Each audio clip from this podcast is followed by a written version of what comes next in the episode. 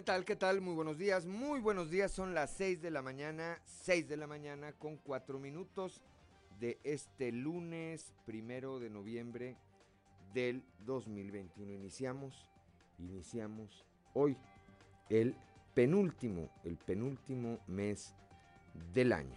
El penúltimo mes del año. Y esto es Fuerte y Claro, un espacio informativo de Grupo Región. Yo soy Juan de León y saludo, como todas las mañanas, a quienes nos acompañan a través de nuestras diferentes frecuencias en todo el territorio del estado. Aquí para el sureste de Coahuila a través de la 91.3 de frecuencia modulada, transmitiendo desde el corazón del centro histórico de la capital, de la capital del estado. Para las regiones centro, centro desierto, carbonífera y cinco manantiales, a través de la 91.1 de FM, transmitiendo desde Monclova, desde la capital del acero para la laguna de Coahuila y de Durango por la 103.5 de frecuencia modulada, transmitiendo desde Torreón, desde la Perla de la Laguna, para el norte de Coahuila y el sur de Texas por la 97.9 de FM, transmitiendo desde el municipio de Piedras Negras, y desde Ciudad Acuña, desde Ciudad Acuña para Acuña, Jiménez y del Río por la 91.5 de FM. Un saludo, un saludo para todos, para todos ustedes por supuesto también para quienes nos acompañan a través de las redes sociales por las diferentes páginas, por las diferentes páginas de Facebook de Grupo Región. Hoy, eh, como todas las mañanas, hay mucha información y estos son los titulares de hoy. Vamos a platicar más adelante del gran negocio del, eh, del pavimento, el gran negocio que ha hecho hasta ahora la administración municipal de Jorge Cermeño Infante en Torreón con, con el pavimento. Hay un eh, proveedor que hay, bueno, tres proveedores que les vamos a platicar más adelante todos, todos los detalles de esta nueva investigación periodística de nuestra compañera Yolanda Ríos. Al referirse al pasivo millonario que el CIMAS eh, en la administración de Jorge Cermeño Infante enfrenta, en cuanto al pago, al pago de la Comisión Federal de Electricidad, Carlos González Silva, quien es presidente de Canacintra Torreón, señaló que son numerosos los pozos de bajo aforo y cuya operación implicó un costo energético importante. Allá en Torreón también revientan fiesta de Halloween con más de 100 menores de edad. Tuvieron que ser las autoridades estatales, las autoridades estatales las que intervinieron para suspender este festejo que no contaba con permiso. Había más de 300 personas y más de 100 de ellas eran menores de edad. Al informar que maestros eh, trataron de vacunarse con la segunda dosis de Pfizer, esta es la vacuna contra el COVID-19, en Palau, la delegada de los programas sociales en esa región, la región centro y centro carbonífera, centro y carbonífera, perdón, eh, Claudia Garza del Toro dijo que fueron descubiertos estos eh, maestros que quisieron sorprender a las autoridades de la Secretaría del Bienestar. Por eh, lo tanto, no se les aplicó esta segunda dosis. Desde el fin de semana y hasta el 3 de noviembre, hasta pasado mañana, elementos de protección civil del Estado, apoyados por corporaciones municipales, realizan operativos en los panteones del Estado. Llegan 15 mil dosis de AstraZeneca a Saltillo para aplicarlas, aplicarlas eh, en, refuerzo a el rango de edad de jóvenes de 18 a 29 años. La coordinación, la coordinación del DIF Coahuila con los municipios ha sido la clave para apoyar a 80 mil, a 80 mil menores con mi Forti Desayuno. Esto lo señala la señora Marcela Gorgón. Al reunirse con representantes de los hospitales públicos y privados de Saltillo, el alcalde de esta ciudad, Manolo Jiménez Salinas, destacó el liderazgo del gobernador Miguel Riquelme para hacer frente al COVID-19, en conjunto con todos los profesionales de la salud que diariamente enfrentan esta lucha. Bueno, pues esta, esta y otra información hoy aquí en Fuerte y Claro. Comenzamos.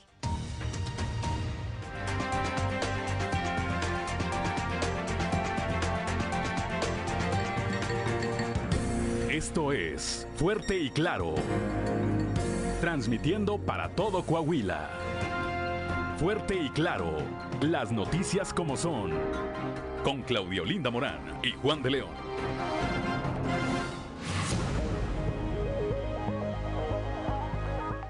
Son las 6 de la mañana, 6 de la mañana con 9 minutos. Y bueno, pues tenemos una temperatura aquí en Saltillo de 11 grados centígrados, 17 grados en Monclova, Piedras Negras 19, Ciudad Acuña 13 grados en este momento, Torreón 13 grados también, General Cepeda 11 grados, Arteaga 12, Musquis 17, Sabinas y San Juan de Sabinas con 19 grados, San Buenaventura y Cuatro Ciénegas tienen 17 grados de temperatura, Parras de la Fuente 16 grados y el municipio de Ramos Arispe 12 grados centígrados en este momento. Para conocer los detalles del pronóstico del tiempo, vamos rápidamente con nuestra compañera Angélica Costa. El pronóstico del tiempo con Angélica Acosta.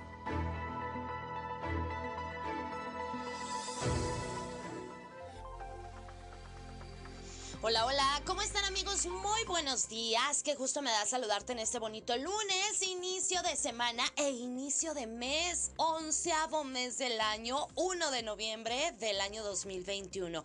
Gracias por estar aquí. Vámonos con los detalles del clima después de un fin de semana, ¿verdad? Algo fresco. Pues bueno, vamos a ver qué dice el sistema meteorológico para el día de hoy y para el resto de la semana. Pon atención, Saltillo. Para el día de hoy se espera que el termómetro alcance una máxima de 23 grados grados y mínima de 14 durante el día. Parcialmente soleado, se va a sentir algo fresquecito. Por la noche un cielo totalmente claro. La posibilidad de lluvia, la posibilidad de precipitación, 3% ahí para Saltillo. Excelente, nos vamos hasta Monclova. 30 grados marcando el termómetro el día de hoy, mínima de 17. Durante el día parcialmente soleado, se va a sentir rico, se va a sentir cálido. Y por la noche un cielo totalmente claro. 6% la posibilidad de precipitación ahí para Monclova. Vámonos hasta Torreón también temperatura cálida, eh, sin embargo no como estamos acostumbrados allá en Torreón o en Monclova que son temperaturas muy muy cálidas. Pues bueno, fíjate, ahí en Torreón se espera que el termómetro alcance una máxima de 31, mínima de 15 durante el día parcialmente soleado. Se va a sentir rico, se va a sentir cálido y por la noche un cielo totalmente claro. 2% la posibilidad de precipitación ahí para Torreón. Excelente, nos vamos hasta Piedras Negras. ¿Cómo están? Buenos días. Máxima de 31 grados centígrados también ahí para Piedras Negras en este bonito lunes. Mínima de 17. Durante el día vamos a tener ahí en Piedras Negras periodo de nubes y sol. Se va a sentir rico, va a estar cálido. Y por la noche de un cielo claro pasaremos a parcialmente nublado. La posibilidad de lluvia 2% ahí para Piedras Negras. Excelente. Nos vamos hasta Ciudad Acuña. 30 grados como máxima marcando el termómetro. Mínima de 18. Durante el día vamos a tener periodo de nubes y sol. Eh, se va a sentir rico, va a estar agradable por la noche un cielo totalmente claro. 2% la posibilidad de lluvia ahí para Ciudad Acuña. Excelente. ¿Usted tiene compromiso en la Sultana del Norte? Bueno, pues allá en Monterrey, Nuevo León, se espera que el termómetro alcance una máxima de 31 grados centígrados, mínima de 17 durante el día, parcialmente soleado, rico, cálido, agradable y por la noche principalmente claro. La posibilidad de precipitación, 12% ahí para Monterrey. Amigos, ya escucharon, ahí está la previsión meteorológica para el día de hoy. Que tengas un excelente inicio semana y excelente inicio de mes. Gracias y sigue aquí súper bien informado. Buenos días. El pronóstico del tiempo con Angélica Acosta.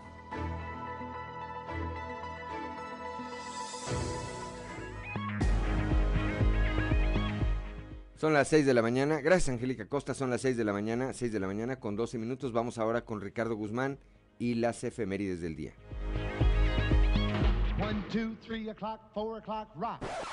¿Quiere conocer qué ocurrió un día como hoy? Estas son las efemérides con Ricardo Guzmán. Un día como hoy, pero de 1867, se constituyó el primer Congreso del Estado Libre, Independiente y Soberano de Coahuila de Zaragoza. También, el primero de noviembre pero de 1867, en Saltillo, inició sus cursos el Ateneo Fuente, entre los maestros fundadores había tan destacados coahuilenses que nueve de ellos llegaron a ser gobernadores. Andrés Ezeviesca, Miguel Gómez Cárdenas, Antonio Valdés Carrillo, Victoriano Cepeda, Ismael Salas, Antonio García Carrillo, Blas Rodríguez, Francisco de Paula y Ramos y José María Musquiz. Y un día como hoy, pero del 2010, un equipo de científicos australianos y británicos descubrieron la proteína perforina que destruye células enfermas, lo cual fue un hallazgo importante en la lucha contra el cáncer, la malaria y la diabetes.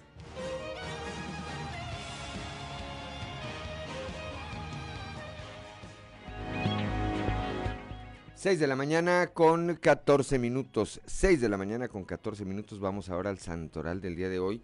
Hoy lunes primero de noviembre, la Iglesia Católica celebra en su santoral el Día de Todos, de Todos los Santos. Pero, ¿qué implica esto? ¿Qué implica esto? El Día de Todos los Santos honra tanto a los santos conocidos como a los desconocidos. Esto es, aquellos no canonizados, pero que viven en la presencia de Dios. La tradición de celebrar el Día de Todos los Santos se remonta al año 835, cuando el Papa Gregorio IV proclamó esta fiesta con el objetivo de eliminar las celebraciones, las celebraciones paganas. Son las 6 de la mañana, 6 de la mañana con 14 minutos. Vamos ahora, hijo, no quisiera oír el mundo de los deportes. Perdió el América, qué bárbaro, ¿verdad? Oye, perdieron dos finales, primero con Monterrey y luego con Cruz Azul. Vamos a comprar al Real Madrid. Vamos a comprar al Real Madrid, Ociel, y nada más le vamos a poner el uniforme del América. Vamos con Noé Santoyo al mundo de los deportes.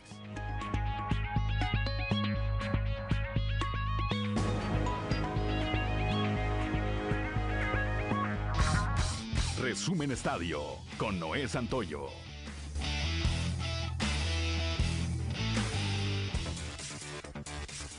Mexicano José Urquidi tuvo una corta labor en el juego 5 de la Serie Mundial, pero eso le bastó para convertirse en el primer serpentinero nacional en conseguir dos triunfos en un mismo clásico de otoño, en un compromiso en el que los Astros de Houston se impusieron nueve carreras por cinco a los Bravos de Atlanta, para obligar a que la serie ahora regrese a territorio tejano a partir del día de mañana. En actividad de la NFL, el día de hoy por noche los gigantes estarán enfrentando a los jefes de Kansas City, resultados que se dieron el fin de semana los empacadores de Green Bay derrotaron 24 a 21 a los Cardenales, mientras que las Panteras derrotaron a los Falcons 19 a 13. Otros resultados que se dieron fueron de los 49ers con triunfo de 33 a 22 sobre los Osos de Chicago. Los Rams vencieron 38 a 22 a los Tejanos y los Patriotas derrotaron 27 a 24 a los Cargadores. En actividad de la jornada número 16 de la Liga MX, el día de ayer Toluca y León empataron a 0 goles. Cruz Azul derrotó dos goles por uno a las Águilas del América, mientras que Rayados y San Luis empataron a un gol.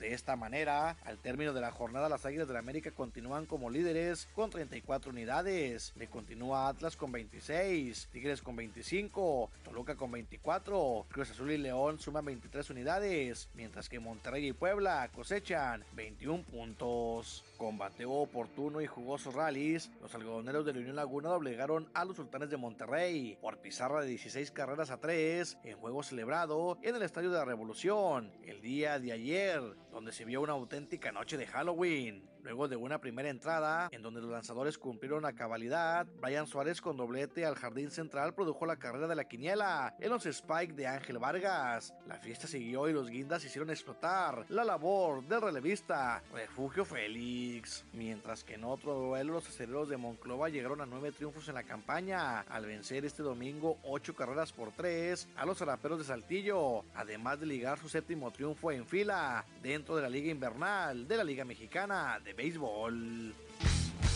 Resumen Estadio con Noé Santoyo.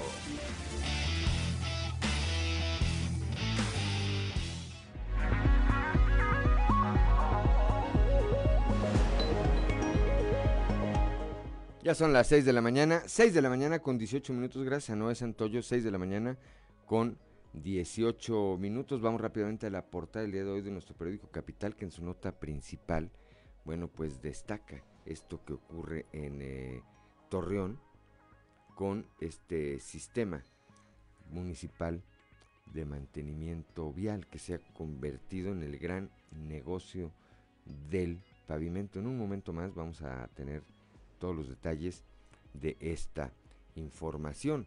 También, también eh, el día, este fin de semana, el eh, Ayuntamiento de Saltillo reconoció la labor de los médicos en la lucha contra el COVID-19. Esto en una evento encabezado por el alcalde Manolo Jiménez. Allá en Torreón también vamos a platicar más adelante con nuestro compañero Víctor Barrón. Revientaron una fiesta clandestina. Había más de 100 menores de edad. Es fiesta con motivo, obviamente, del Halloween, de esta tradición del Halloween. En la región eh, carbonífera, específicamente en eh, Palau, eh, maestros fueron sorprendidos cuando trataron de aplicarse la segunda, la vacuna contra el COVID-19, la vacuna Pfizer. Sin embargo, bueno, pues la gente y los servidores de la nación detectaron que eran maestros que habían recibido ya otra vacuna y pues no los dejaron vacunarse. También la presidenta en la imagen principal, la imagen, la presidenta honoraria del DIF Coahuila, la señora Marcela Gorgón, señaló que la suma de voluntades con los sistemas DIF municipales ha permitido llevar más programas y beneficios a niñas, niños y adultos mayores. Muestra de ellos que durante la gira de trabajo que desarrolló por las regiones centro y carbonífera entregó eh, cocinas móviles para escuelas, enseres para comoderos, insumos alimentarios, equipamiento para unidades básicas de rehabilitación y apoyo a la casa hogar, refugio y esperanza, asociación civil. Son las 6 de la mañana, 6 de la mañana con 20 minutos. Estamos en Fuerte y Claro.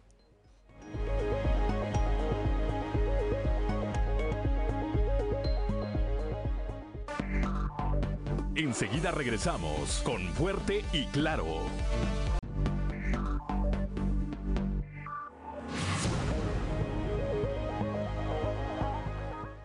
Ya son las 6 de la mañana, 6 de la mañana con 24 minutos. Vamos ahora a nuestra columna en los pasillos.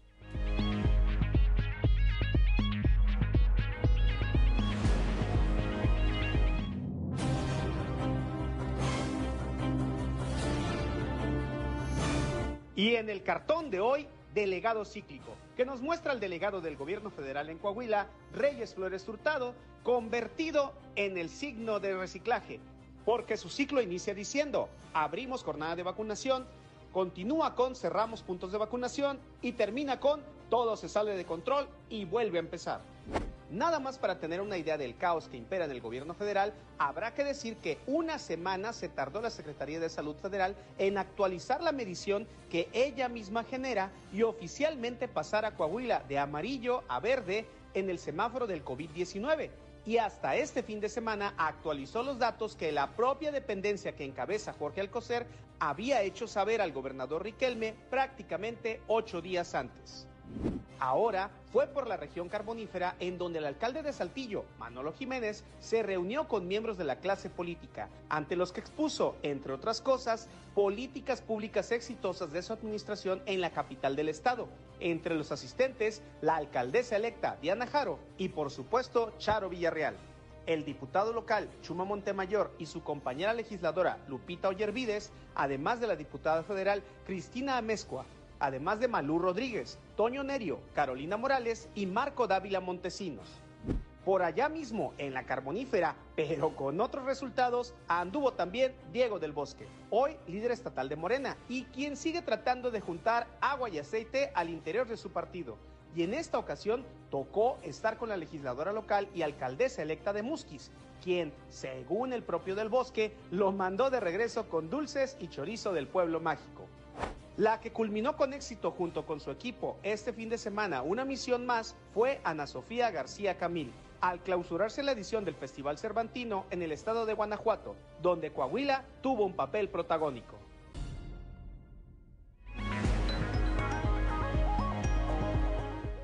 Son las 6 de la mañana, 6 de la mañana con 27 minutos.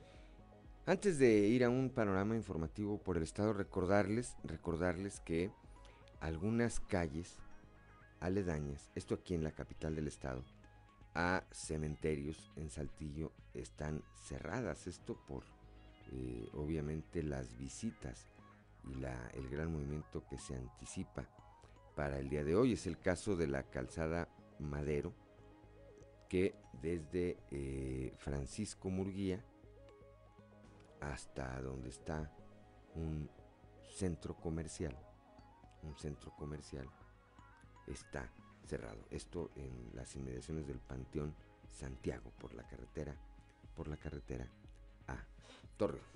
6 de la mañana con 27 minutos y ahora sí vamos a un panorama informativo por el estado. Comenzamos aquí en el sureste con mi compañero Christopher Vanegas, Protección Civil del Estado y en, eh, coordinación con eh, las direcciones de protección civil en los municipios llevan a cabo llevan a cabo operativos en los panteones. Cristo, muy buenos días.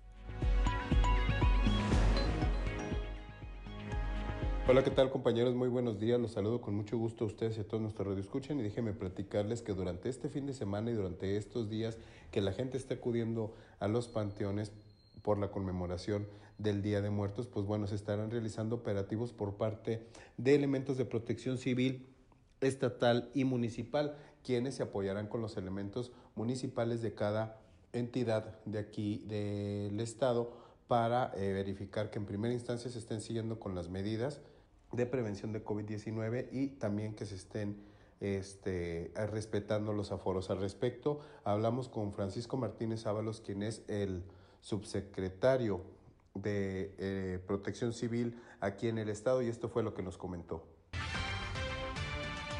de los municipios participan las policías municipales para sobre todo el control de la vialidad y también el acceso que está restringido aproximadamente a un 70% de su capacidad de acuerdo a las recomendaciones que nos dieron los subcomités de salud. Todas las unidades municipales tienen eh, protocolos de, de, sana distancia, de uso de cubrebocas, de aplicaciones de gel, eh, no aglomeraciones de más de cuatro personas. Eh, todas esas recomendaciones se están siguiendo y se se van a llevar a cabo. Ya están en marcha hasta el próximo día 3 de noviembre. Y pues bien, esta es con la información con la que contamos al momento. Que tengan un excelente día.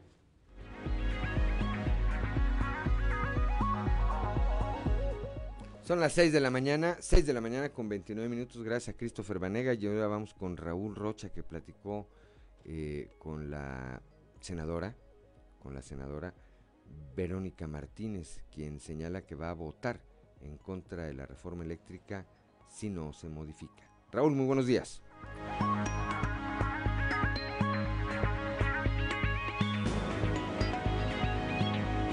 ¿Qué tal compañeros? Buenos días. Esta es la información para el día de hoy. Si la iniciativa de la reforma eléctrica propuesta por el presidente de la República no tiene algunos cambios para poder discutirla en mesas de diálogos, la senadora Verónica Martínez afirmó que votará en contra de ella. Agregó que el mandatario es quien tiene la última palabra para poder modificar la iniciativa y si es así, podría abrirse un canal de discusión sobre la misma. En el Senado de la República creo que tenemos los votos suficientes para poderla parar. Si es que no convencen algunos cuantos que vayan a apoyar a la reforma del presidente. En este momento, eh, el grupo de oposición o de contención en el Senado de la República hemos platicado que tal como viene la propuesta, no estaremos dispuestos ni siquiera a negociar, a abrir una mesa de diálogo para ver qué le ponemos o qué le quitamos. Simplemente no estamos de acuerdo y vamos en contra. Al final de cuentas, final de cuentas, el presidente es el que tiene la última palabra. Si el presidente lo llegan a convencer a él a través de Estados Unidos o de otros actores políticos, bueno, pues entonces habría esta posibilidad de hacerle cambios a la reforma. Si no convencen al presidente, pues entonces no habrá forma de que haya alguna modificación en esta propuesta de la reforma eléctrica en la que Verónica Martínez, como representante de Coahuila, votará en contra. Esta es la información para el día de hoy. Buen día. 6 de la mañana, 6 de la mañana con 32 minutos. Gracias, gracias a Raúl Rocho. Ahora vamos con Leslie Delgado, quien eh, señala, quien nos cuenta que eh, llegan 15 mil dosis de la vacuna contra el COVID AstraZeneca a Saltillo. Esto para aplicarse en refuerzo a la población de 18 a 29 años. Leslie, muy buenos días.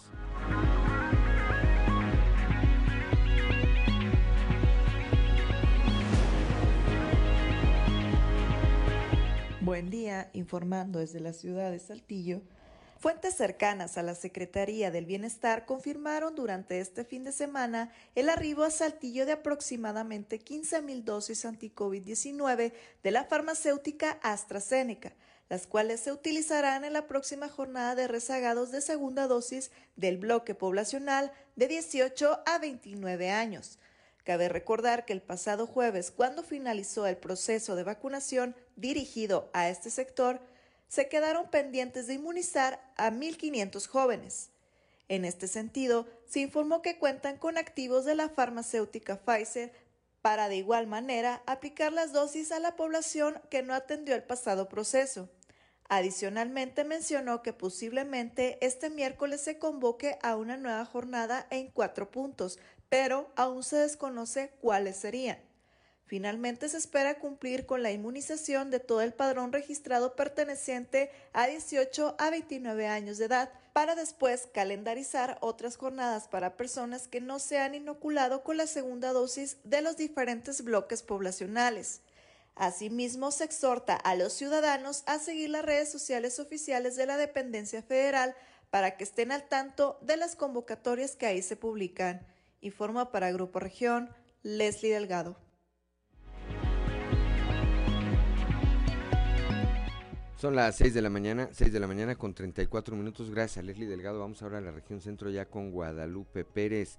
En el marco del próximo periodo vacacional, la OCB se encuentra organizándose con la Asociación de Hoteles y Moteles para, para atraer más visitantes. Guadalupe, muy buenos días.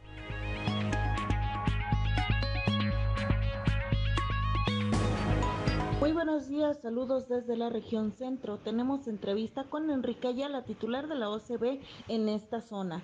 Señala que en coordinación con el sector hotelero y restauranteros están buscando atraer más turismo durante el periodo vacacional decembrino. Esto aprovechando el paso de los paisanos por esta región. Este, estamos esperando a los paisanos, que también este, ya estamos empezando ahí un la Asociación de Hoteles y Moteles de Coahuila nos está pidiendo que promocionemos ahí este, un descuento que viene por parte de varios hoteleros de aquí para tratar de que se queden aquí. ¿De pues cuánto sería ese descuento?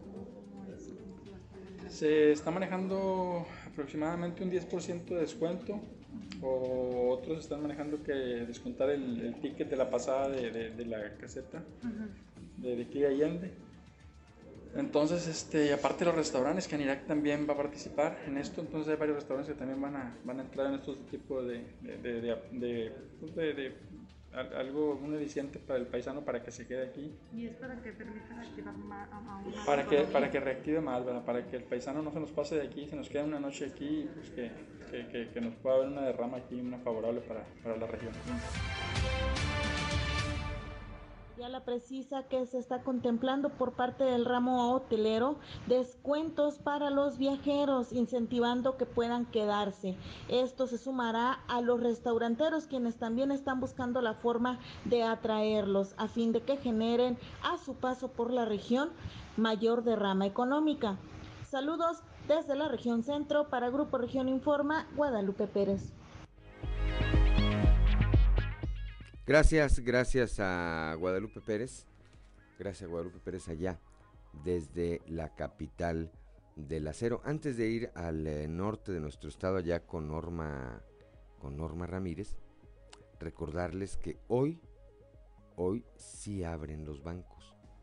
Mañana, martes, no. Mañana es el eh, festivo porque eh, algunas gente nos estaban preguntando que si sabíamos si hoy abrían los bancos. Hoy sí abren eh, todas las instituciones bancarias, prestan eh, servicio en su horario normal. El día de mañana, el día de mañana es cuando se tiene programado que tomen, que tomen el día de eh, asueto por con motivo del día, con motivo del día de muertos. Le recordamos también esto pues me parece que aplica para todo el estado también en eh, prácticamente de los panteones de los diferentes municipios. Estos días habrá un gran movimiento, los que están junto a grandes vialidades, pues evidentemente habrá operativos, el llamados a conducir a conducir con eh, precaución y a quienes acudan a los panteones a honrar a sus difuntos, pues a que lo hagan tomando las precauciones y las previsiones necesarias y siguiendo los protocolos que, que eh, emitieron las autoridades. 6 de la mañana con 37 minutos, vamos ahora sí hasta el municipio de Piedras Negras con nuestra compañera Norma Ramírez. La pandemia del COVID-19 atemorizó a pacientes con cáncer quienes dejaron de ir a sus tratamientos. Norma, muy buenos días. Esta es la información desde Piedras Negras. La pandemia causó estragos en el mundo, pero en las personas con cáncer hizo que éstas no acudieran a seguir sus tratamientos debido al miedo a contagiarse. Elizabeth Gómez, presidenta del Grupo de Apoyo a Personas con Cáncer, declaró que este es el común denominador que fue lo expresado por las personas que ellos apoyan. La información a continuación. Cierto temor de acudir a, los hospitales, ¿verdad? Aún para los este, exámenes de control, pues lo piensas para ir al hospital, porque no quieres este, verte contagiado o, exponerte.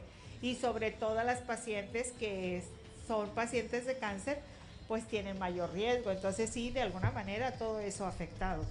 Nuestro grupo, uno de los principales objetivos es el infundar esperanza, el dar esa esperanza y esa eh, motivación para recibir el tratamiento y el hecho de que veas una persona, por ejemplo las fundadoras, que tienen más de 25 años, que fueron diagnosticadas y todavía están muy bien y actualmente siguen trabajando en el, en el grupo, pues con, es algo que motiva a cualquiera.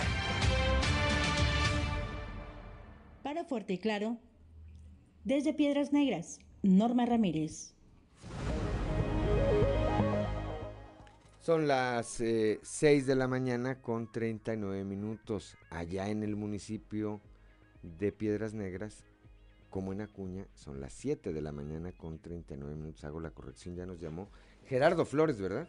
Gerardo Flores desde Piedras Negras, a quien le apreciamos, nos ha hecho la observación, y es que sí, teníamos aquí la indicación esto es por el cambio en el, eh, del llamado horario de verano y que, siendo honestos, a mí, a su servidor, a su servidor, pues como decimos coloquialmente, se me barrió en la mañana. Bueno, pues son las 6 de la mañana con 40 minutos, 7 de la mañana con 40 minutos en eh, el municipio de Piedras Negras, así como en Acuña. Estamos en Fuerte y Claro.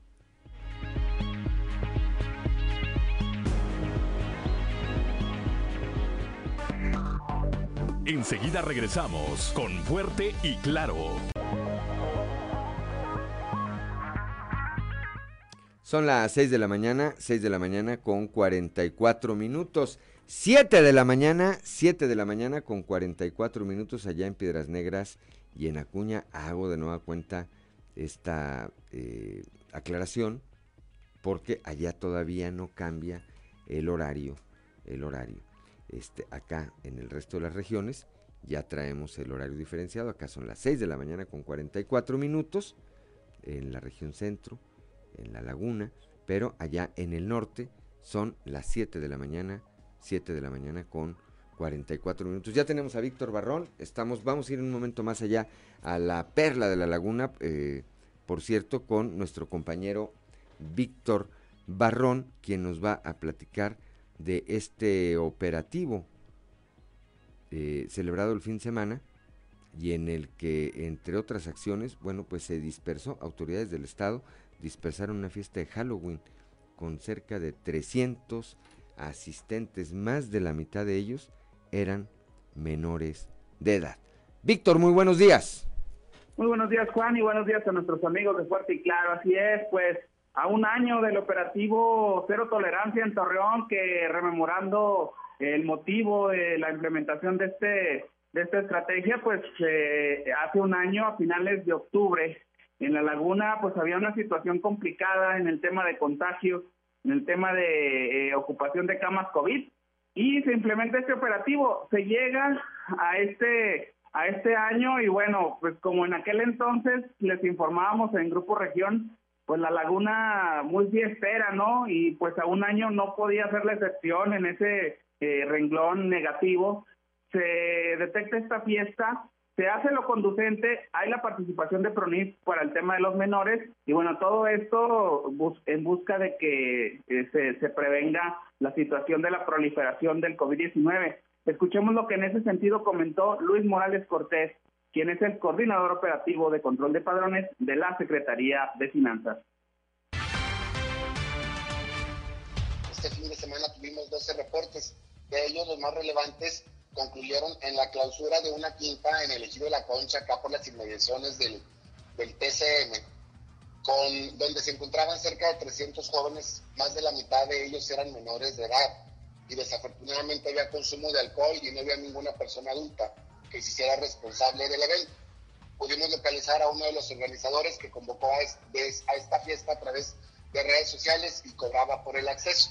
Sí, Promis nos acompaña en los operativos y fue notificada y tomó conocimiento de los hechos, ellos ya harán lo conducente. También más tarde, ya con un nuevo horario a las 4 o 10 de la mañana, en la colonia Profesionistas, que es una colonia que alberga un número importante de quintas, jardines o salones de fiestas, detectamos un establecimiento que estaba operando con cerca de 30 personas al interior, en lo que conocemos como un foro de horario, y en ambos casos se elaboró un acta y se colocaron sellos de clausura. Son las 6 de la mañana, 6 de la mañana con 47 minutos. Bueno, pues tienen que intervenir las autoridades del Estado, Víctor. Y por otra parte, bueno, pues hay un eh, evidentemente, eh, eh, evidentemente hay un, pues una actitud de una parte de la población que pues se resiste a seguir los protocolos, Víctor. Claro, Juan, y, se resisten a, seguir los protocolos y también llama muchísimo la atención que nuevamente más de 100 menores de edad en una fiesta donde se está ingiriendo alcohol y, los padres de estos menores, eh, eh, cómo, cómo controlar o cuidar esa parte en la que pues desde el hogar se supone que empieza no solamente la cuestión de, de la seguridad eh, eh, de los menores como tal, sino también el tema sanitario. Así que, pues, llaman, destacando en ese sentido todo este contexto y pues necesario que también los padres de familia pues se sumen a esta labor, Juan.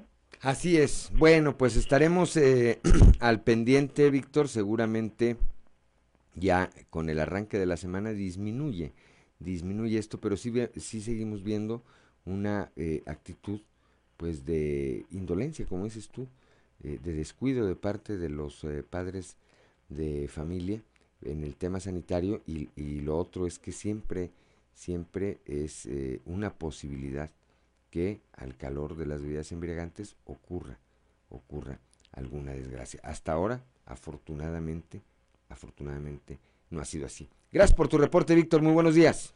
Juan, muy buenos días. Un saludo para todos. Son las 6 de la mañana, 6 de la mañana con eh, 49 minutos. En un momento más estaremos platicando con mi compañero Moisés Santiago Hernández allá desde la región eh, carbonífera, donde pues un grupo de maestros trataron de vacunarse con la segunda dosis de Pfizer. Esto fue específicamente en eh, Palau.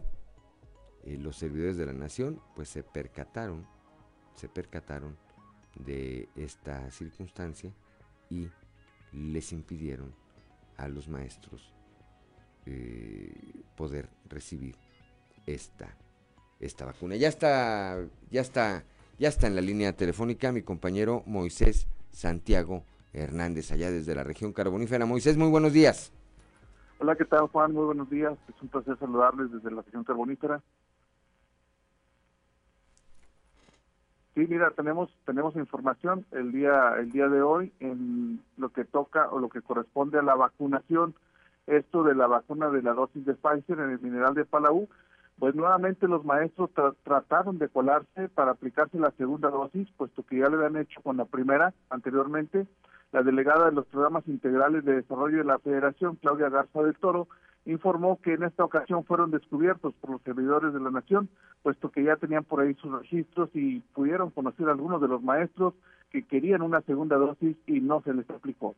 Eso es lo que comenta Claudia eh, no los detectamos en ese momento, sino a la hora de capturar su expediente. Cuando tú capturas eh, un expediente, pues eh, lo, lo capturas en un evento en particular el, los maestros fueron por autoridades educativas. No los detectamos en ese cuando momento, una persona sino a la hora de con una vacunación, con un biológico, pues ya no lo puedes volver a capturar en otro evento. ¿no? Entonces, todos los maestros que detectamos los, los separamos y ahora eh, pues cuidamos de cuando llegaban eh, ver quiénes eran para eh, no aplicarles la segunda dosis.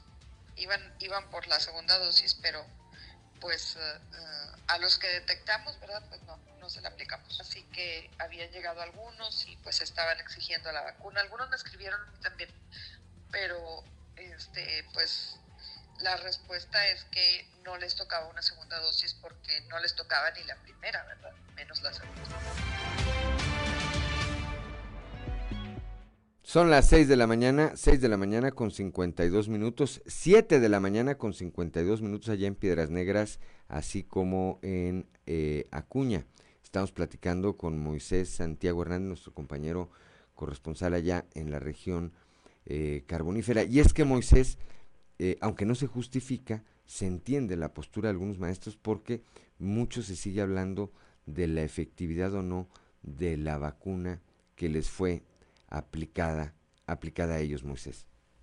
Así es, efectivamente, y algo que preocupa mucho a los maestros es que en su mayoría viajan frecuentemente a los Estados Unidos y al parecer esa vacuna no es aceptada al, trasladarse a la Unión Americana y por lo tanto pues buscaban la forma de tener por ahí lo que era el certificado de Pfizer que es una de las que sí están aprobadas y de esta manera pues tener por ahí la segunda dosis. No se logró porque fueron descubiertos a tiempo. No hay una estadística, dio alguna estadística la delegada de cuántos maestros eh, sí lograron eh, pues vacunarse con la primera dosis de Pfizer eh, y cuántos trataron en esta segunda y no lo lograron también, eh, Moisés. Bueno, mira, en esta ocasión no nos comentó una cifra específica, pero la primera ocasión que sí lograban vacunarse se hablaba de un grupo de 40 maestros que habían eh, logrado colarse con documentación este, falsa incluso en algunos casos y 40 de ellos se aplicaron la primera y un grupo tal vez menor buscaron la oportunidad de aplicarse la segunda. Pues bueno, habrá que, hay, hay gestiones de parte de, de los maestros, ha habido pronunciamientos muy claros en el sentido de que ellos quieren aplicarse, aplicarse otra vacuna. Se les han dado las explicaciones eh, necesarias, pero bueno, pues ellos continúan, continúan y repito, tienen todo el derecho, si así lo creen, continúan eh, haciendo las eh, gestiones o las gestiones formales o en su caso, como lo vemos allá, lo que ocurrió en Palau, pues tratando de ver cómo logran obtener esta vacuna. Y hay que recordar eh, también, Moisés, que los maestros, todo el sector magisterial, porque no nada más fueron los maestros, fueron eh, maestros, secretarios, personal de apoyo, personal administrativo, todo el eh, personal que estaba relacionado con el área del magisterio, pues fueron los primeros en recibir la vacuna, Moisés.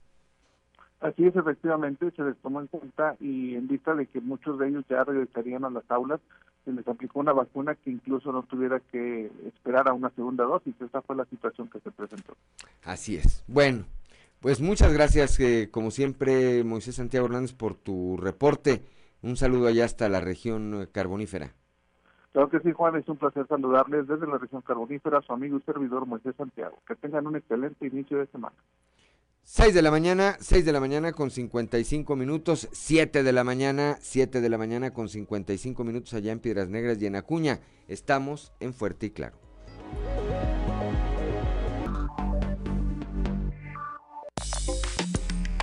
Convicciones con Rubén Aguilar.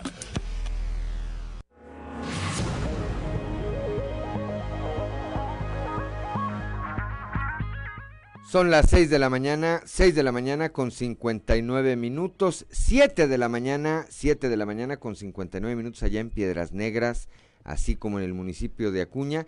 Y como todos los lunes, tengo ya en la línea telefónica y se lo aprecio como siempre a mi amigo Rubén Aguilar Valenzuela. Rubén, muy buenos días.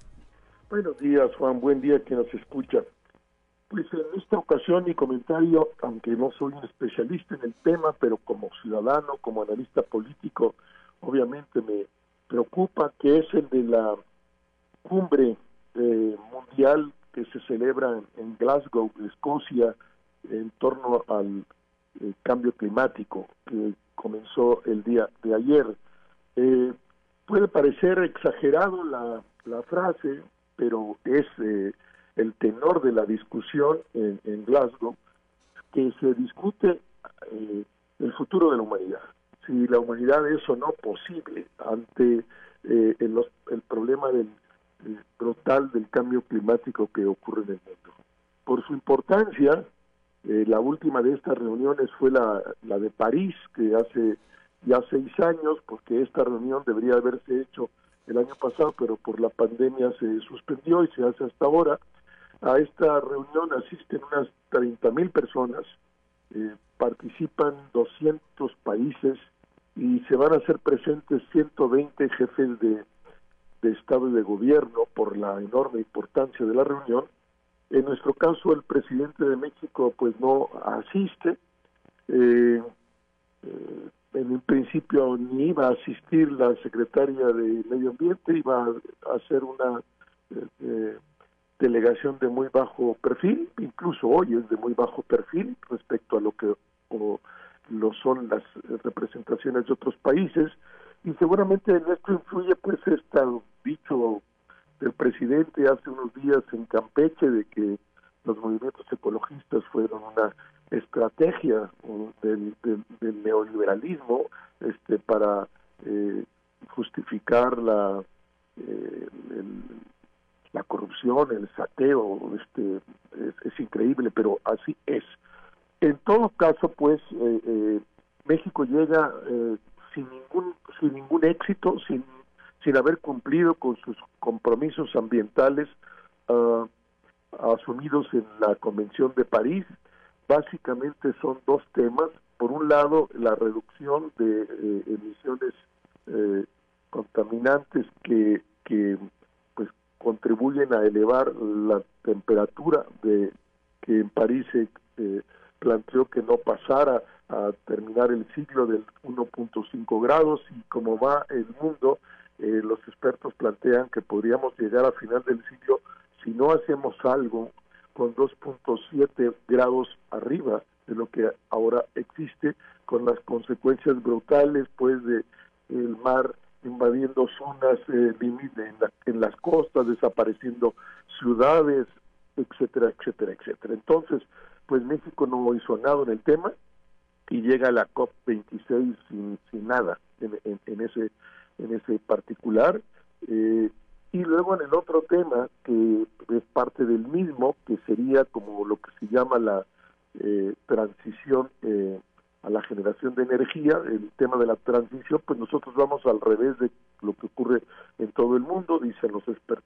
Eh, nosotros estamos eh, abiertamente promoviendo la generación eh, por la vía del carbón, que es de las estructuras de los más contaminantes, que estamos construyendo una refinería para producir más energía contaminante que sería eh, la energía fósil de, las gasolinas. Este, privilegiamos también en algunas de las hidroeléctricas el uso del combustóleo. Eh, pues vamos pues al revés de todo el mundo. Además, este ah, hay una campaña en contra de las energías renovables por la vía de los hechos. Se eh, protege a se hacen concesiones a Pemex para que no aplique ciertas regulaciones mundiales a las cuales México está comprometido. Esa es la realidad, esta es la brutal realidad de nuestro país en el tema del de el cambio climático y nuestros compromisos de cara al, al, futuro. Y pues ah, uno diría, no, que, pero es que no pasa nada. No, claro que pasa y hay evidencia científica de que la temperatura está subiendo. Ya en nuestro caso eh, hay cálculos y pruebas eh, eh, empíricas de que en algunas zonas de la frontera mexicana con los Estados Unidos las temperaturas son arriba del 2%, 2.3, 2.4, como por ejemplo Reynosa, eh, que hay alguna ciudad como Palma de Cuautla en, en la costa de Nayarit que está desapareciendo por el avance del mar sobre la ciudad y hay, hay una parte de la ciudad que ya ha desaparecido. Estos elementos que te dan idea de la dimensión del problema y pues la inconsciencia, la absoluta inconsciencia de México en el tema, cuando uh, años atrás fue uno de los líderes en, en, en, cambio en la agenda internacional del cambio climático, pero desde la llegada de este gobierno, pues es un tema que no ha interesado y que pues están las consecuencias como eh, he planteado, Juan.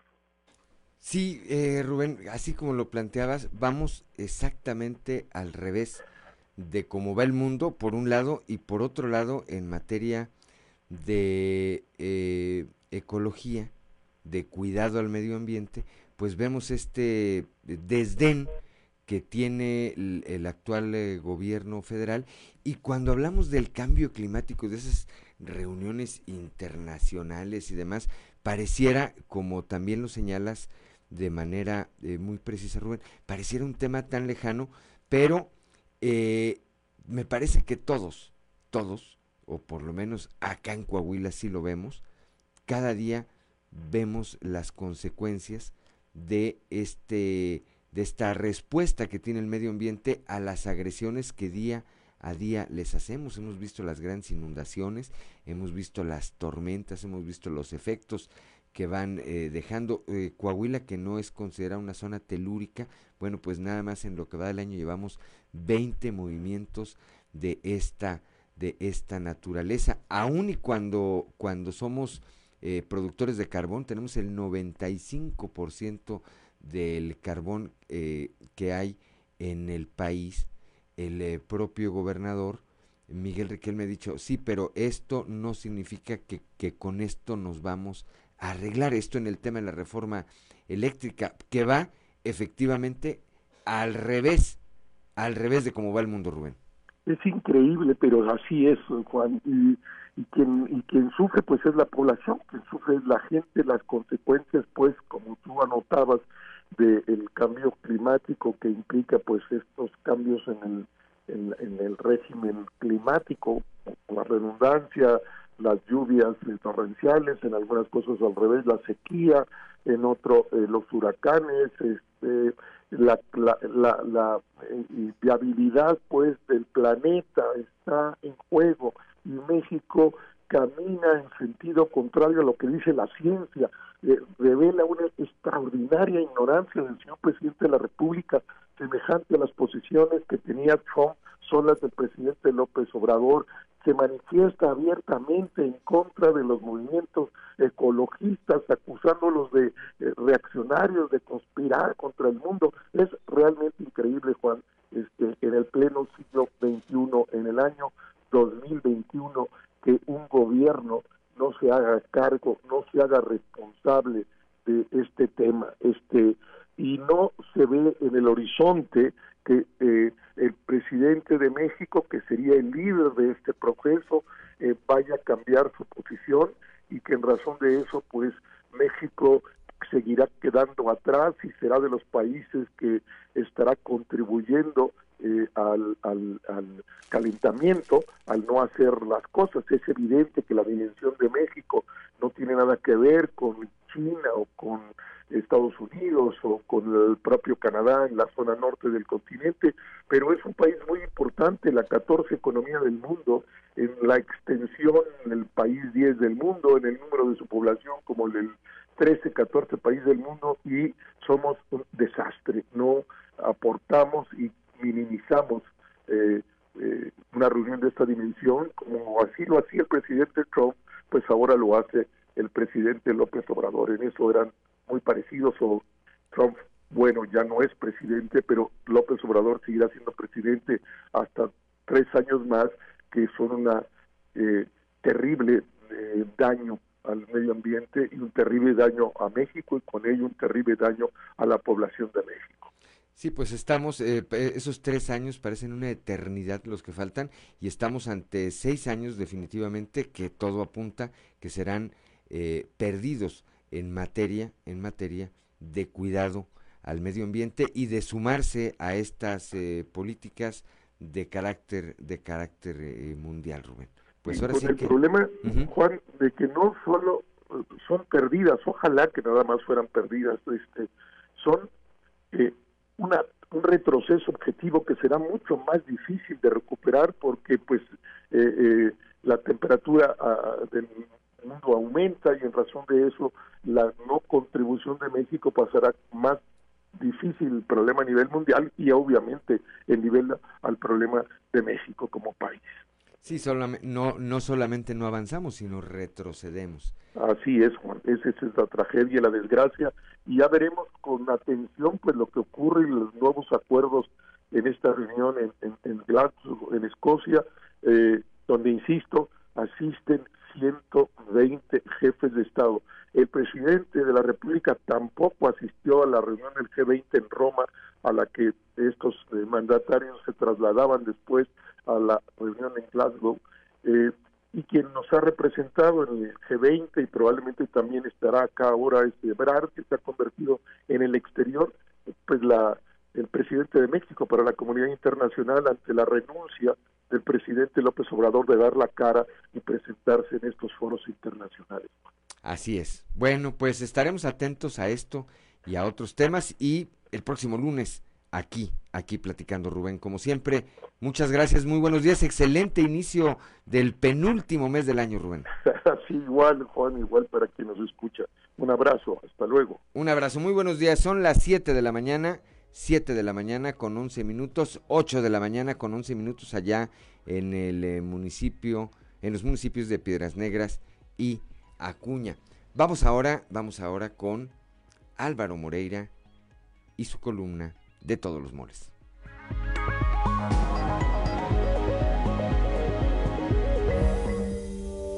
Amigas y amigos, soy Álvaro Moreira. Amigas y amigos, soy Álvaro Moreira, diputado local. Por años ha habido una clara fractura entre la sociedad y las instituciones de seguridad. Por un lado, los habitantes perciben con desconfianza a quienes se encargan de protegernos. Por el otro, los policías se duelen de una falta de empatía y solidaridad con su función. Esta apatía hacia el quehacer policial es un obstáculo difícil de sortear, pero no inquebrantable. Testigo de ellos somos los altillenses. A inicios de 2018, el alcalde Manolo Jiménez Salinas se planteó una meta clara, la ciudadanización del gobierno en todos sus rubros. Así nacen los comités ciudadanos, una estrategia basada en la participación de los habitantes de Saltillo y el uso de la tecnología que permitiera generar comunicación directa e inmediata entre ambos sectores, utilizando como puente los grupos de WhatsApp y la aplicación móvil Saltillo Seguro, con el fin de mejorar la percepción y abatir los índices de delincuencia. Con mucha cautela, el objetivo inicial era involucrar a mil personas, pero la efectiva reacción operativa de los distintos actores que participan hizo que se extendiera la voz y para abril de 2019 20.000 personas estaban registradas. Los grupos de WhatsApp son un canal disponible las 24 horas del día para reportar situaciones de inseguridad. En estos, los ciudadanos chatean en vivo con titulares de la policía y mandos operativos, quienes reciben el reporte de forma personal y le dan seguimiento. En el mismo grupo se emite el número de unidad y el tiempo que tardará en llegar al lugar. También se envían fotografías o videos como evidencia de la atención. Hoy los altillenses respaldan el éxito de esta iniciativa. Desde su implementación, la capital de Coahuila se ha mantenido entre las cinco ciudades más seguras de México y su corporación policial entre las más efectivas del país, según el INEGI. Son casi 85 mil personas distribuidas en 450 grupos quienes participan en este programa que ha sido compartido con otros municipios, recibiendo reconocimiento internacional por la Federación Latinoamericana de Ciudades, Municipios y Asociaciones Municipalistas. Estamos seguros que nuestra ciudad no dará un paso atrás en el tema de seguridad el futuro alcalde José María Frausto Siller ha manifestado su interés por continuar con esta estrategia y seguir trabajando por un mejor Saltillo. Próximamente nos volveremos a encontrar en esta misma plataforma para seguir informando sobre las acciones que se desarrollan para protegerte a ti y a tu familia. Sigamos cuidándonos y que Dios los bendiga.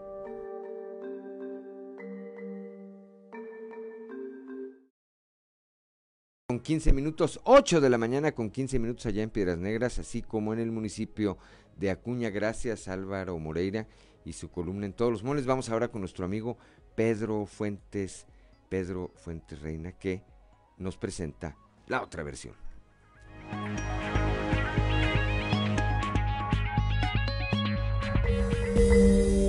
Soy, soy Pedro Fuentes. Bienvenidos a la otra versión. El tema de hoy, la izquierda idiota. Hay un texto imperdible de Hugo García Michel, publicado en un semanario de la Ciudad de México. Hace el escribidor una referencia al movimiento zapatista NICE, que abrumaba con su corrección política. Aclara el autor que el título no es una expresión a manera de insulto, sino a manera de estricto diagnóstico psicoterapéutico y agregó, ahí les dejo el saco, para los que gusten ponérselo. Ahora trataremos de acoplar algunos conceptos a nuestra izquierda de Coahuila si así se le puede llamar. La izquierda de Coahuila no cree que la política sea el arte de la negociación. No participa la izquierda inteligente. No hay propuesta social ni económica. Y como ejemplo, nunca mencionan a la clase obrera. No tienen la menor idea de lo que es la comunicación política, mucho menos la aplican. Es esencialmente antidemocrática esta izquierda. Ni siquiera conocen la historia de México. Hace todo por destruir el único movimiento con el que cuenta todavía no entienden que tienen frente a sí la seria posibilidad del triunfo, pero este deberá ser en principio con unidad de todas sus expresiones como plataforma, y esto es imposible en este momento, porque las tribus adoptadas como formato de un perredismo trasnochado no lo han entendido o no lo quieren entender, dado que la mayoría de sus grupos son manipulados por el poder político. Cada quien anda en lo suyo. Parece ser que siguen divididos por estrategia, no se ponen de acuerdo en nada se han mentido, se han engañado y hasta traicionado, mordiendo la mano de quien los hizo. Del PRD y otros, mejor ni hablar. Les agradezco mucho su atención. Los invito a leer la columna completa en el medio impreso de Capital Coahuila y las plataformas digitales de Grupo Región. Muchas gracias.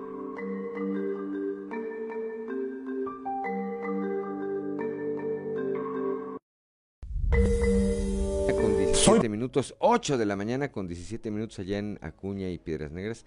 Contundente, contundente como siempre, nuestro amigo Pedro Fuentes Reina, este análisis que hace de lo que ocurre con la izquierda aquí en el Estado, una izquierda que no sabe lo que significa ser izquierda, una izquierda que, pues como apunta, me parece que de manera acertada Pedro, tiene la posibilidad de tener mejores resultados electorales si estuvieran juntos, lo cual parece imposible imposible. 7 de la mañana con 18 minutos. Vamos ahora con información. Aunque no se reflejan en la ciudad, los aunque no se reflejan en la ciudad estos beneficios, particularmente en vialidades secundarias, ni en colonias que están llenas de baches o llancos y con el pavimento destrozado, el sistema municipal de mantenimiento vial de Torreón, pese a ser un organismo descentralizado, se ha convertido en estos casi cuatro años de la administración del alcalde Jorge Cermeño Infante allá en Torreón en la principal empresa pavimentadora de la ciudad.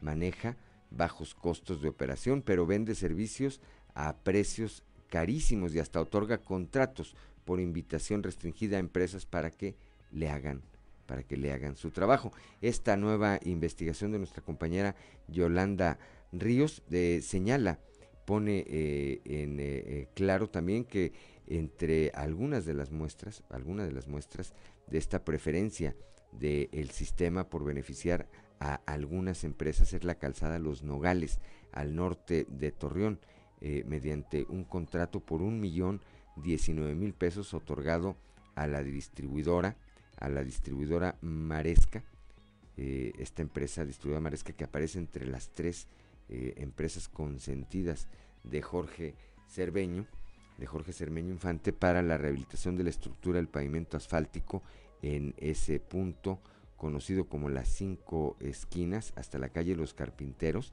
incluye fresado, dice el contrato, y carpeta asfáltica de 2 y 3 centímetros de espesor.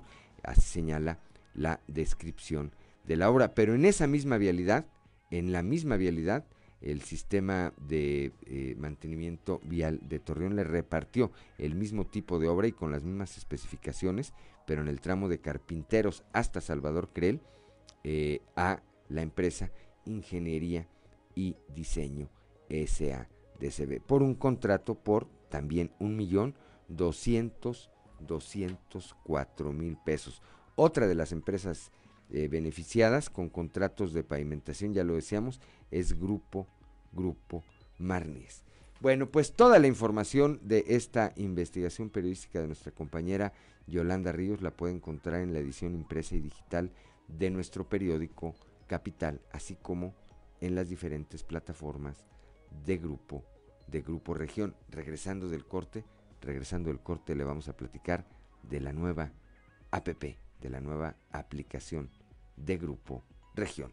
Son las 7 de la mañana, 7 de la mañana con 20 minutos, 8 de la mañana con 20 minutos allá en Acuña y Piedras Negras. Estamos en Fuerte y Claro.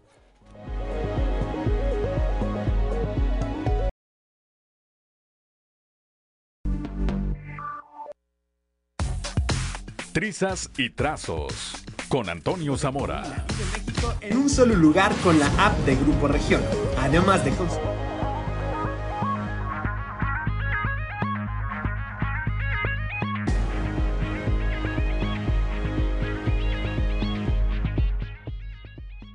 Son las 7 de la mañana, 7 de la mañana con 24 minutos, 8 de la mañana, 8 de la mañana con 24 minutos allá en Piedras Negras y en Acuña. Les recuerdo eh, de nueva cuenta que el horario cambió en eh, prácticamente todas las regiones, a excepción de la región norte, en una semana. En una semana, ¿verdad? Nos estaremos emparejando. Ya está en la línea telefónica, ya está en la línea telefónica como todos los días mi compañero y amigo periodista Antonio Zamora, ya desde la capital del acero. Toño, muy buenos días. Buenos días, Juan. Buenos días a, las personas que nos escuchan a esta hora. Eh, el fin de semana pasó sucedió un evento pues, en Monclova. Bueno, es que Monclova es una ciudad surrealista, la verdad. Si Kafka hubiese nacido en, Monclova la verdad que no escribe su, su obra maestra, Metamorfosis. Pues resulta que eh, un comerciante pidió eh, prestada la palapa del Country Club para organizar un evento afina al Día de Muertos o, al Día de Brujas, muy bien. Y un muchacho, un chavo eh, disfrazado de diablo, se, se portó como, como, lo, como lo que iba disfrazado cuando este, les fueron a decir que ya tenían que desalojar la palapa porque pues ya se habían pasado del horario eh, que les habían otorgado. Eh, eh, resulta que este muchacho molesto totalmente prendió un cohete, lo aventó a la palapa, incendio total. El problema de este asunto, Juan, es que el que rentó la palapa va a tener que pagar 400 mil pesos, la pérdida fue total y pues bueno, este tipo de cosas no sé si solamente sucedan en Monclova o qué sé yo, pero así las cosas. Oye, eh, Toño, mira, antes antes de avanzar porque sí fue una información que llamó que llamó mucho la atención, sobre todo sobre todo por el sitio en el que se presentó y entiendo que además hubo afectaciones y hubo inquietud en los vecinos de este acreditado club. Pero dentro de todo este tema, ¿hay nombres, Toño? ¿Sabemos quiénes son? ¿Quién, es, ¿quién rentó la palapa? ¿Quién es el muchacho? sé que la palapa la rentó eh, un comerciante. Eh, sí, sí, le dijeron el nombre, ahorita no lo recuerdo, se llama Carlos, eh, es homónimo de algún amigo mío pero se llama Carlos. Yo te prometo que consigo los nombres, eh, cuando menos de él, porque el chavo dicen que nomás empezó el incendio y, se fue, no, huyó. Disfruta de toda la información. el, comerciante sí es de nombre Carlos, me falta el apellido, pero lo consigo más al rato y, mañana, si quieres, mañana lo vamos a conocer aquí. Excelente, Toño, adelante. Por otro lado, eh, este, pues muy bien le fue a Manolo Jiménez en, en Sabinas. La, la maestra Diana Aro, alcaldesa electa de esa población, se encargó de invitar a la gente de ahí, mientras que al diputado local, Jesús María Montemayor Garza, le tocó la gente de, los municipios de la región carbonífera. Y, pues bueno, el bolero que, que en todos lados anda y en ninguno se, le mira, divisó por ahí a, Carolina Morales, a Malú Rodríguez, a Marco Antonio Dávila, Gonzalo Sertuche, Regulo Zapata Jaime, a Huicho Rodríguez, a Huichín, que este, estuvo en el gobierno, a Lico Quintanilla, a Boreque Martínez, a Muñe, Muñeca, a, alcaldesa de Musquis, al Gachupín, candidato de ella mismo, Toño Nerio, Chele Gutiérrez, Carlos Chacón, el profe Abel Garza, Esmeralda Villegas, líder del PRI en Sabinas, don Carlos Morales, don, don Jorge Dovalina, Carlos El Güero Noble, Bogar Montemayor, Lauro Villarreal, entre otros, hasta contar 50, sin olvidarnos de, de las dos diputadas que tenemos aquí en Monclova por el PRI, Lupita Yervides y Cristina Mezcua. Oye, toda la clase política, Toño la clase política, Juan. Ahí de la carbonífera. en la carbonífera y pues todos apoyando a Manolo Jiménez. ¿No había Julio Long ahí en esa reunión, que ya es priista, con ese que ya se regresó al PRI, o nomás se regresaría de finta, Toño? Yo creo que lo de Julio Long fue... Ah, ¿sabes quién faltó? Esta, la, la, ex, candidata de San Juan de Sabinas, de Rosita. Chachis Bone. Eh, Chachis Bone no fue. Y, lo más seguro es que Julio Long tampoco, ¿verdad? Porque, pues acuérdate que prometió y no cumplió. Temo Rodríguez, oye. Eh, Digo, él no es del PRI, pero, pero pareciera, ¿no? Sí, pues ya se cambió y aparte le ayudó mucho en la campaña a la maestra Diana Aro, efectivamente. No, no andaba. Andaban priistas eh, eh, confirmados, pues. Oye, allá por la por la carbonífera anduvo también Diego del Bosque, el flamante dirigente hoy, hoy de eh, Morena en el estado. Ahí estuvo con la alcaldesa electa eh, y diputada local Tania Flores. Ah, con Tania Flores. Me llamó la atención porque en su en el eh, una mensaje que pone Diego del Bosque haciendo una reseña de su visita ya ya al último se despide y dice que la alcaldesa electa pues le agradece ahí chorizo y dulces que les obsequió cuando ya los mandó pues eh, así como que, como que de regreso. Obviamente, me parece que los resultados de Diego no fueron los que tuvieron los priistas, Toño. Pues en Musquis no, ¿verdad? En Musquis no, dicen que hubo mucha repartición de, de algo ahí en Musquis que, hicieron que ganara la No, no, no, pero yo me refiero en términos de resultados de las giras, de esta gira de ah, Diego del Bosque, pues que evidentemente no estuvo tan eh, colorida, tan nutrida, tan eh, tan nutrida la convocatoria como la que tuvieron los tricolores. Algo está pasando, Juan, con, con la gente de Morena, ¿no? Este, aquí en el Muclova y Frontera se, se ve ese tipo de cambios, ¿no? Se ven algunos incumplimientos o algunas promesas no cumplidas.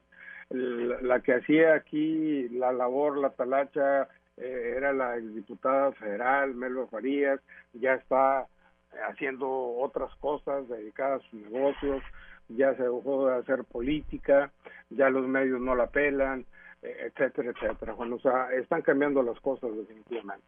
Bien, Toño, pues gracias, gracias como siempre. Te mando un saludo allá hasta la región centro.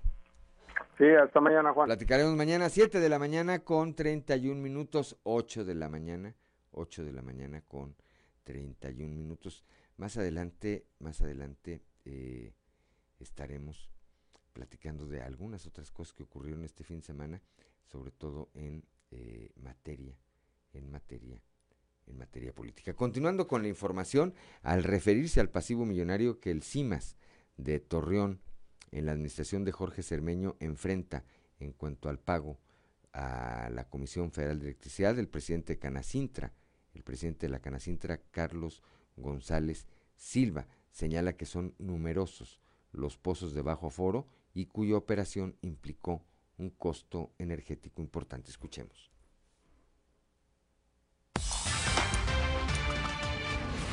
El problema que estamos teniendo es que hay bombas que ya era mejor bajar el switch, porque no te da el caudal. Pues las tienes trabajando muy fuerte casi no te dan caudal. Pero también es lo mismo, estás muy abajo en el aforo. Sí, entonces necesitas motores muy grandes que te consumen mucha energía y lo cual pues te sigue incrementando tu costo de energía eléctrica.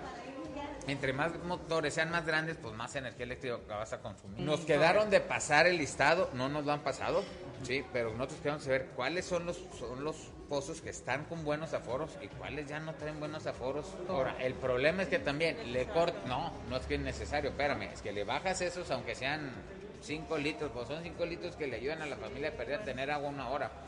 O sea, no es tan fácil porque es una balanza. O sea, eficientizo, ok, pero tengo que cortar y dejar sin agua a la ciudadanía. O le doy agua a la ciudadanía, pero tengo un gasto energético muy alto. O sea, necesitamos llegar a puntos nuevos. Por eso te digo que cuando llegue la reforma esta del, del, del, agua saludable y se reconecte todo, podrás balancear. Entonces ahora sí, ahí el gasto energético ya no va a ser.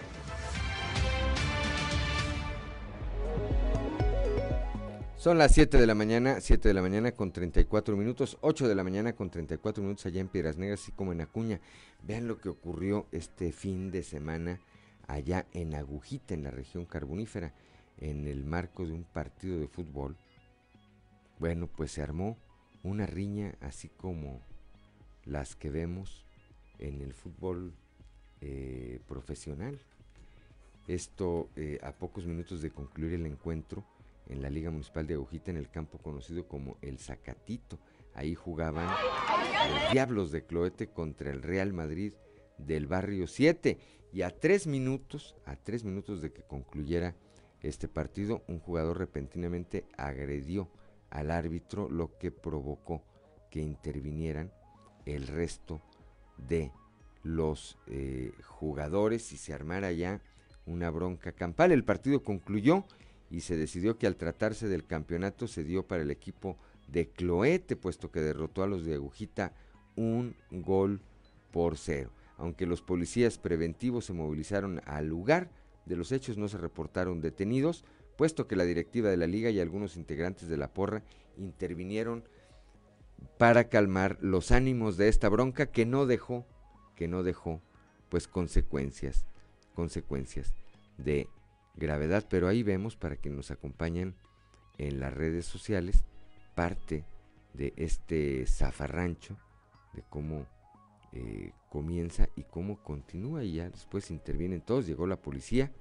ahí a poner orden, repetimos, no hay registro, no hay registro de eh, personas, de personas detenidas, ni de que eh, como parte de esta batalla campal alguien haya resultado con alguna herida de, de consideración.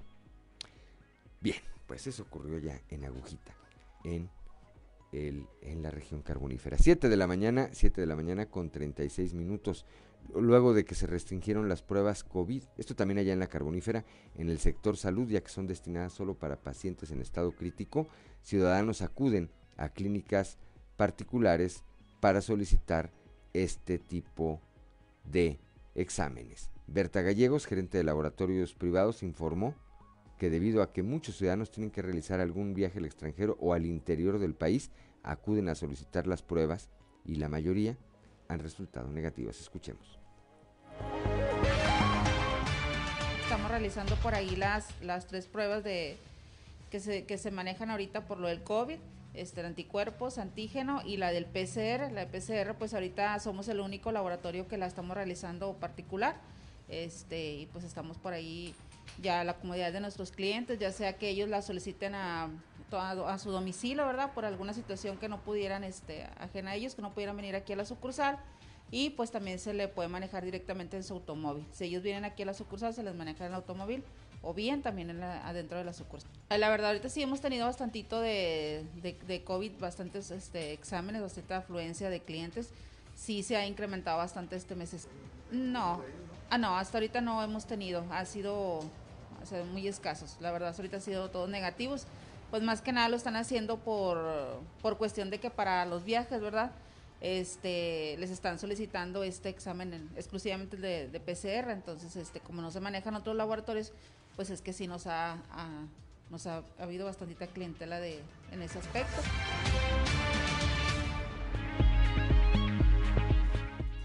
Son las 7 de la mañana, 7 de la mañana con 38 minutos, 8 de la mañana con 38 minutos allá en Piedras Negras, así como en el municipio de Acuña.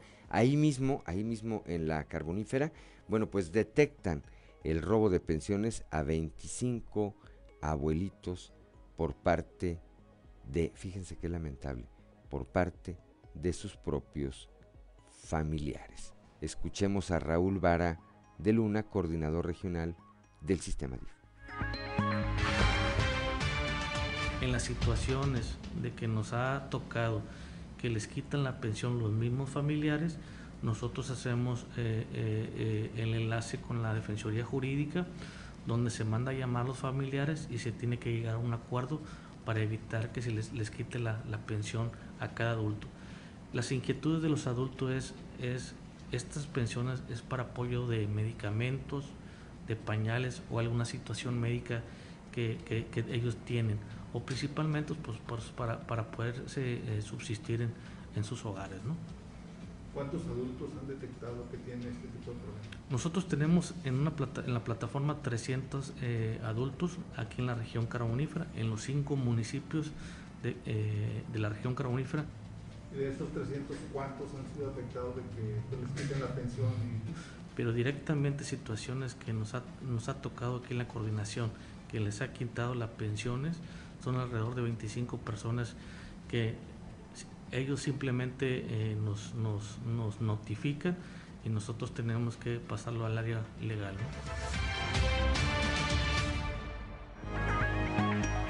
Son las 7 de la mañana, 7 de la mañana con 39 minutos, 8 de la mañana con 39 minutos allá en el municipio, los municipios de Piedras Negras y Acuña. A partir de hoy, a partir de hoy, hoy, hoy, como decía el presidente Fox, toda la información y el entretenimiento de Grupo Región están en un solo lugar.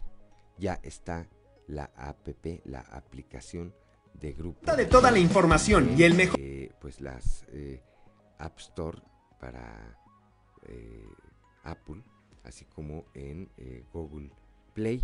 Y ahí va a encontrar todo. La edición digital de nuestro periódico Capital, las estaciones de radio, la programación radio en vivo de eh, todas las frecuencias que tenemos en el estado, de las cinco frecuencias que tenemos en el estado, eh, acceso directo a todas nuestras redes sociales, acceso a nuestras redes sociales y ya la puede descargar de manera, de manera gratuita. Son las 7 de la mañana, 7 de la mañana con 40 minutos, 8 de la mañana con 40 minutos en, en los municipios de Piedras Negras y Acuña. Estamos en Fuerte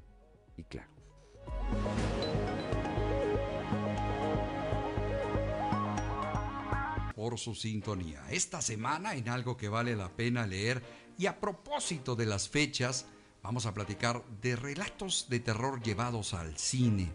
Esta semana recomendamos estos mejores relatos de terror llevados al cine seleccionados por el excepcional escritor español Juan José Plans, una recopilación publicada originalmente en 2006 y editada en tercera reimpresión por Santillana durante 2018.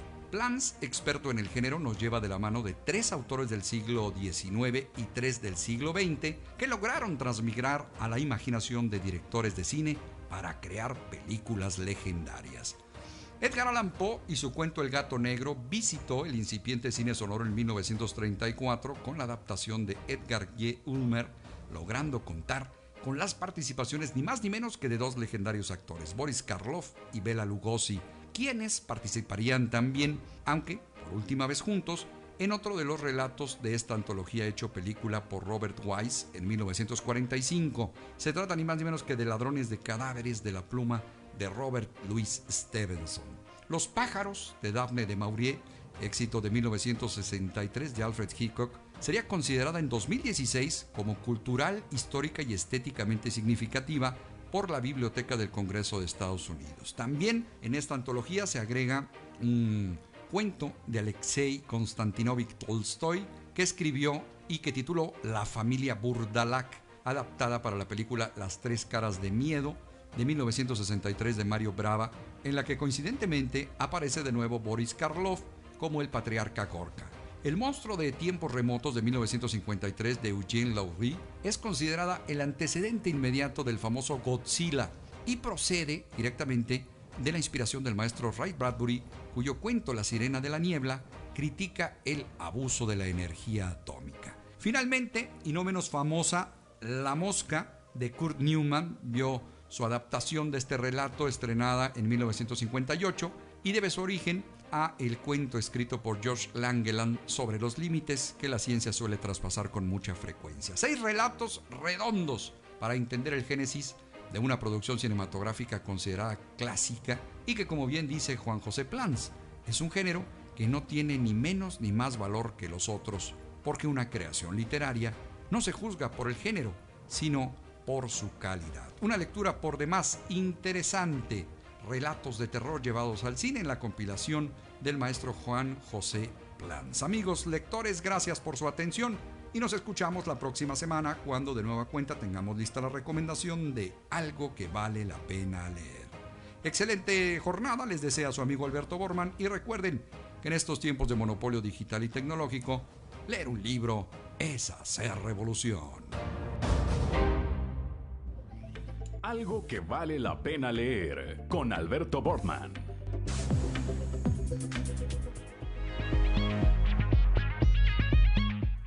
Son las 7 de la mañana, 7 de la mañana con 48 minutos, 8 de la mañana con 48 minutos allá en eh, Piedras Negras, así como en Acuña.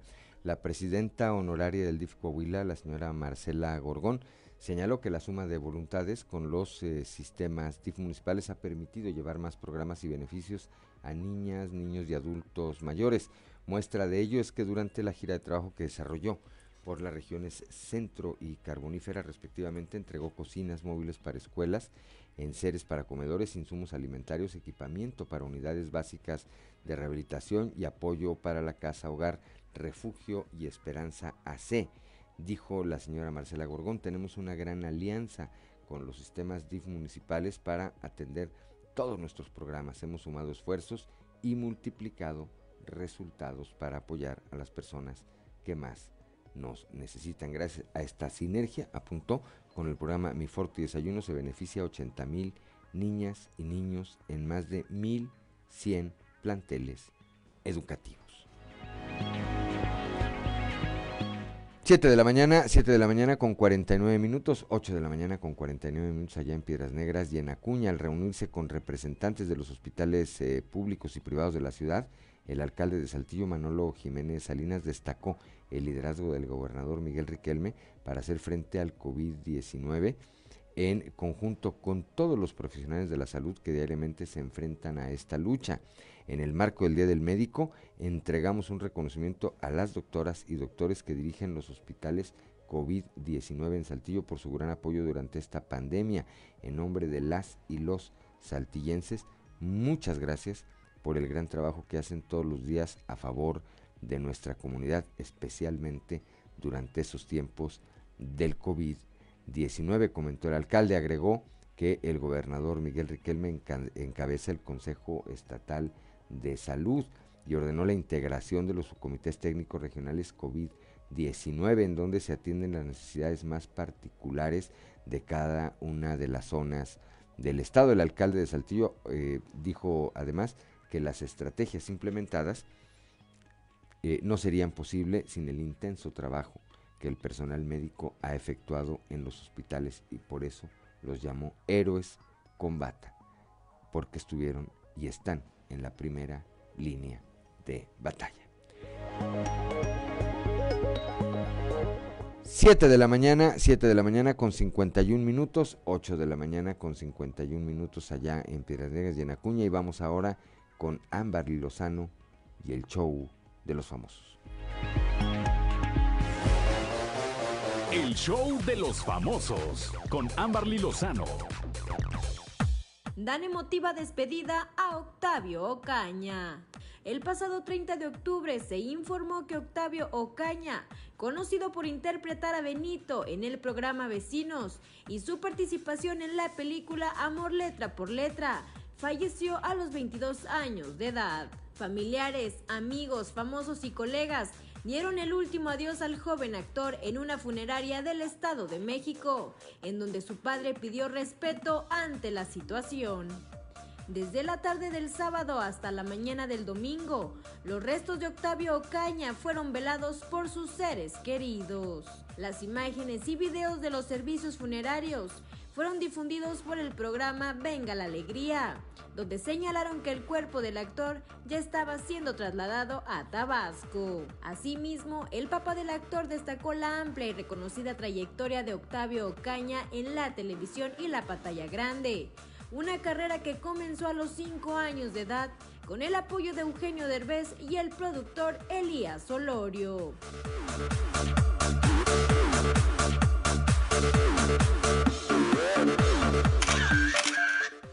Trevi se ampara para no ser detenida. La cantante Gloria de Los Ángeles Treviño Ruiz, mejor conocida como Gloria Trevi, promovió un amparo contra cualquier orden de aprehensión que haya sido girada en su contra. La demanda de garantías fue presentada el pasado 28 de septiembre y un día después fue turnada a Luz María Ortega, jueza octavo de Distrito de Amparo en materia penal en la Ciudad de México. Sin embargo, esta no fue admitida a trámite. La juzgadora previno al artista y le ordenó aclarar los actos que reclama.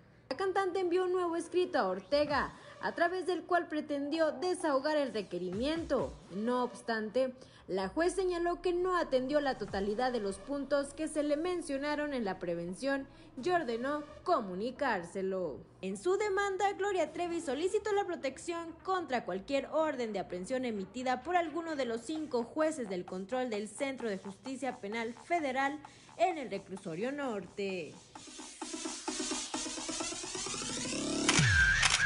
Reportó para Grupo Región Amberly Lozano. Ya son las 7 de la mañana, 7 de la mañana con 54 minutos, 8 de la mañana con 54 minutos allá en los municipios de Acuña y Piedras Negras. Y bueno, pues ya nos vamos, ya nos vamos esta mañana de lunes, de lunes primero de noviembre. Se acabó octubre y lo decía yo al inicio de este espacio informativo, entramos ya en el penúltimo, en el penúltimo mes del año, que se fue en un suspiro. Hay puentes, ¿verdad? Por el 20 de noviembre, por el 2, bueno, ahorita por el 2, y luego viene el del 20 de noviembre, ya empiezan las posadas, que seguramente pues van a estar igual que el Halloween, ¿verdad? Ahí nos hacen una serie de recomendaciones y hacemos los ciudadanos exactamente, exactamente lo contrario. Pero bueno, es, son pues las tradiciones y es el modo de ser que tenemos. No digo y apunto no digo que tienen, porque luego desde eh, cuando está uno desde estos espacios, pareciera que se erige uno en juez. No, somos ciudadanos igual que ustedes, solamente tenemos el privilegio de tener la oportunidad de platicar con pues todo un auditorio a través de sus espacios, pero somos, somos ciudadanos al igual que ustedes, con los mismos derechos, con las mismas obligaciones, y hay que decirlo también, pues con los mismos defectos. Ya nos vamos, ya nos vamos esta mañana de lunes. Gracias, gracias como siempre por eh, acompañarnos. Gracias a Ricardo Guzmán en la producción, a Ricardo López en los controles, a Ociel Reyes y Cristian Rodríguez. Cristian Rodríguez y Ociel Reyes, que anda, anda de presumido con una, playera del Monterrey, ¿de qué? Una cachucha del Monterrey. Le iba a la América la semana pasada y ahora ya se hizo el Monterrey. Mira, mira, mira, mira. Pero bueno, gracias a Ociel Reyes también. Pero sobre todo gracias a usted que nos distingue con el favor de su atención. Lo esperamos el día de mañana aquí a partir de las 6 y hasta las 8 de la mañana en Fuerte y Claro. Un espacio informativo de Grupo Región bajo la dirección general de David Aguillón Rosales. Yo soy Juan de León y le deseo que tenga usted el mejor de los días.